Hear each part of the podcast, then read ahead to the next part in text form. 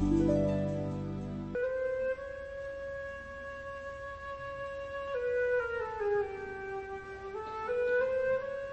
Bueno, pues dentro de este contexto artístico decimonónico se va a avanzar un poquito más hacia la independencia del arte académico con el impresionismo que se trabaja en este capítulo 8. Habría que hacer alusión en primer lugar al público y los salones, pues aunque la burguesía va a suceder a la aristocracia y los cambios sociales también se reflejan en el arte, no hay un cambio de sensibilidad inmediato, debido al predominio de un gusto conservador que va a suponer una fuerte crítica a movimientos como el realismo o el impresionismo. ¿Qué refleja esta actitud? Pues una divergencia entre arte y público. A pesar de que a mediados de siglo, con la primavera de los pueblos, las revoluciones del 48, hay ciertas expectativas de cambio, esto no va a impedir el control oficial sobre el arte, al relacionarse desde las estancias oficiales la renovación artística con la política, con esas barricadas que eran susceptibles de cambiar el orden establecido. En este contexto político se entiende mejor el rechazo a las novedades que aportan tanto los realistas como los impresionistas por sus planteamientos artísticos diferentes. No obstante, si bien tienen en común una visión alternativa del arte, realistas e impresionistas respecto al academicismo y a las propuestas oficiales, la función social que posee el arte realista no la va a tener el generado por los impresionistas. Sin embargo, a fines del 19, la hegemonía de este arte académico y oficial va a tener que ceder ante el empuje de galerías abiertas en las grandes ciudades. Estos son los casos de París, de Múnich, de Viena o de Nueva York, cuyos directores aprecian el valor del arte nuevo, abriendo paso a una nueva forma de hacer y mostrar el arte, que va a tener en la crítica también un apoyo considerable.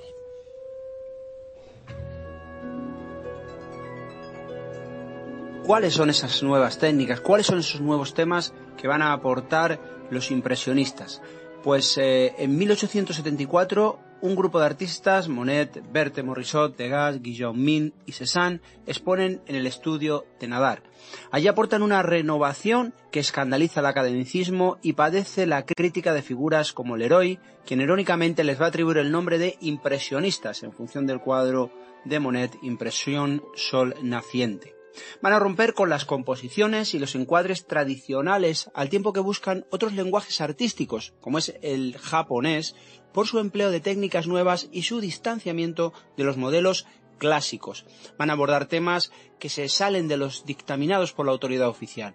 Paisajes, ciudades, estaciones de ferrocarril, ríos, escenas de café o de ballet representaciones que reflejan un trabajo independiente de unos encargos que determinan en buena medida la preferencia temática y plástica si fuesen por parte de un cliente, si estuviesen hechos por parte de un cliente.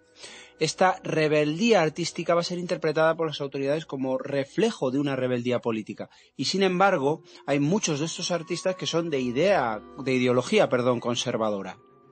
Una de las innovaciones es la manera de percibir el paisaje, que puede tener tantos valores como la luz y el color determinen. No parten de una base teórica, sino que funcionan eh, acorde a la práctica diaria, desde la convicción de que todo es pasajero, lo que permite entender su predilección por la representación de elementos al aire libre, ejemplo del cual pues puede ser las diferentes visiones de la Catedral de Rouen de Monet. Otro rasgo muy propio de los impresionistas es la mezcla del color en el ojo del espectador, no en la paleta del artista. Enfatizan con esto la efemeridad que producen los efectos ópticos, así como su predilección por un elemento tan variable como el agua. La fotografía técnica que permite captar un momento fugaz también es un factor a tener en cuenta pues influye en la pintura. Este nuevo arte, al rechazar los temas convencionales, va a centrar su atención en lo real, en el paisaje que está adecuado a un campo de la experimentación como una realidad independiente de los modelos académicos. El encuentro en Honfleur y en Trouville de artistas como Boudin, Courbet, Daubigny, Monet o Whistler, en el que la luz y el color se convierten en protagonistas, son un ejemplo de esta nueva concepción. Si bien hasta 1870 no se puede hablar de impresionismo como movimiento artístico, hay que tener en cuenta que ya había algunos rasgos que se han venido forjando eh, en base a una serie de planteamientos que rompen con las persistencias románticas y realistas. En este sentido, la fragmentación de las superficies, el libre empleo del color, la concepción de la luz como elemento determinante de los cambios que van a provocar una pluralidad y una transformación de la visión de una escena pictórica se suman a la práctica de pintar al aire libre y el consecuente abandono de las academias, dando lugar a un arte maldito que va a estar vetado en los salones oficiales, lo que le va a determinar o le va a empujar hacia los eh, cafés, las galerías de arte o el estudio del fotógrafo mencionado. Un artista que ha sido encajado en el movimiento impresionista por tener puntos en común con él, con otros como Degas, debido a que estos pintores pues tienen un carácter independiente en sus creaciones, así como un afán por abrir nuevos caminos diferentes del tradicional academicismo, es Edouard Manet. Una obra suya como el Concierto de las Tullerías constituye una fuente histórica sobre la vida cotidiana de la capital francesa.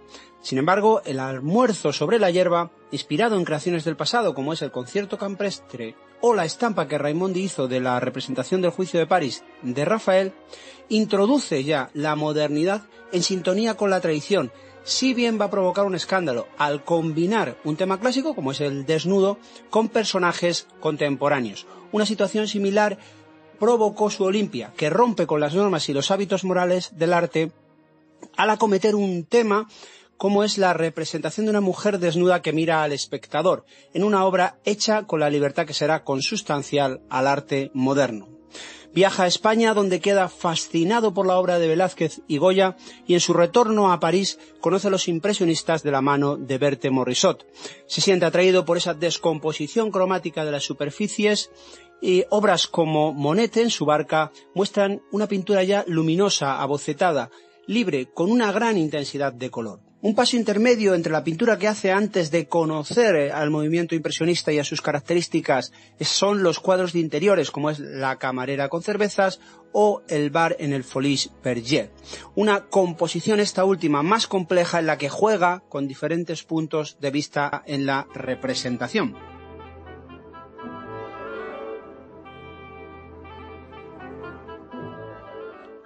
Y ahora sí, entramos de lleno en el mundo impresionista, entre los pintores que van a representar de forma más significativa este movimiento, si bien hay que decir que entre los que expusieron en 1874, algunos como Cézanne o Degas están lejos de ser incluidos dentro de este movimiento. Por su parte, Monet sí que va a ser el paradigma de pintor impresionista debido a su continua experimentación en las inquietudes impresionistas. Su estancia en Londres durante la guerra franco-prusiana va a suponer su entrada en contacto con el marchante Durán Ruel.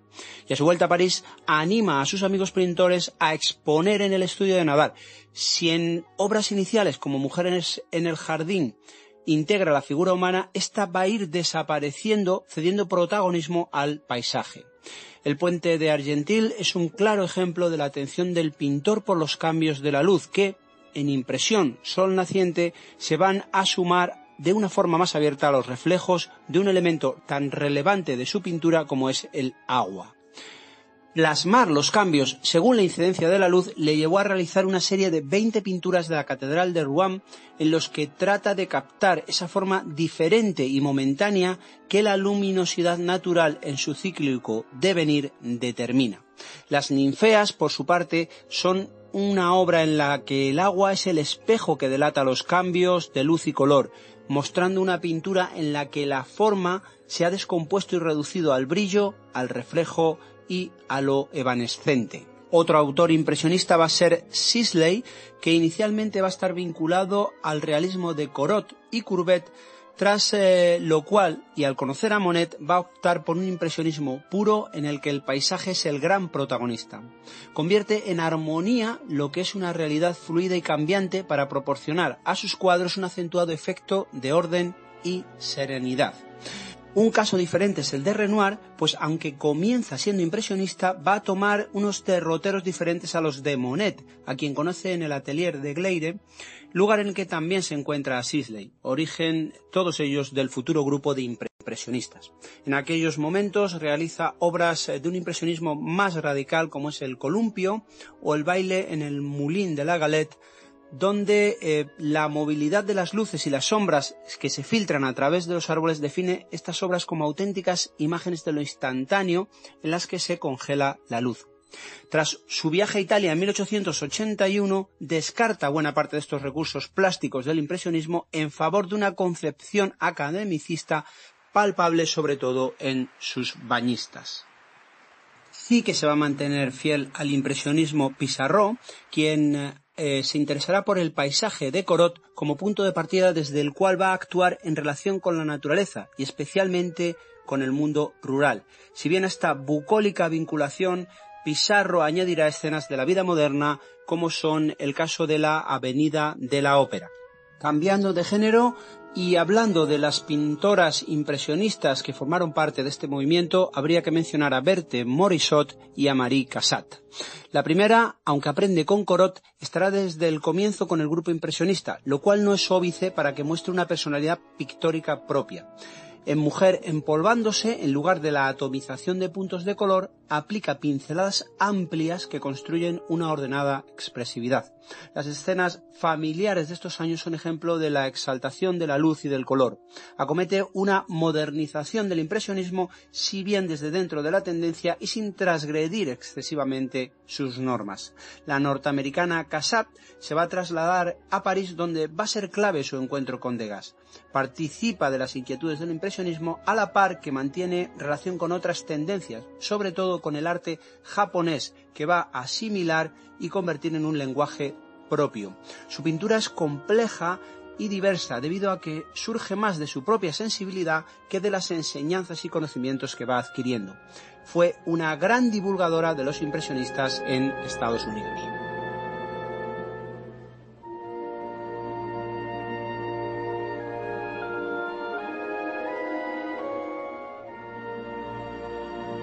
Tomamos distancia respecto a estos pintores y pintoras impresionistas para abordar una figura que, si bien tendrá vinculación con este movimiento, creará a lo largo de su trayectoria una personalidad artística propia. Nos referimos a Edgar Degas, quien tiene una formación clásica en la Escuela de Bellas Artes, lo que, unido a un viaje que realiza a Roma, explica su dependencia en obras iniciales de los modelos clásicos.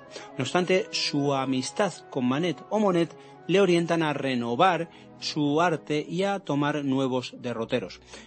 Algo que contrasta respecto a los otros pintores mencionados es su rechazo a la pintura al aire libre, pues está más por el atelier. Realizará esculturas, un género que no fue practicado por los impresionistas. En Degas se aprecia una clara relación con la fotografía a través de sus encuadres, los cambios de perspectiva, así como los planos picados, a lo que se une un interés por el dibujo siguiendo la lección de aprendizaje inicial que tuvo bajo la influencia de Ingres. Esto determina su atención por la representación de la figura humana, quedando el paisaje como un elemento meramente ambiental.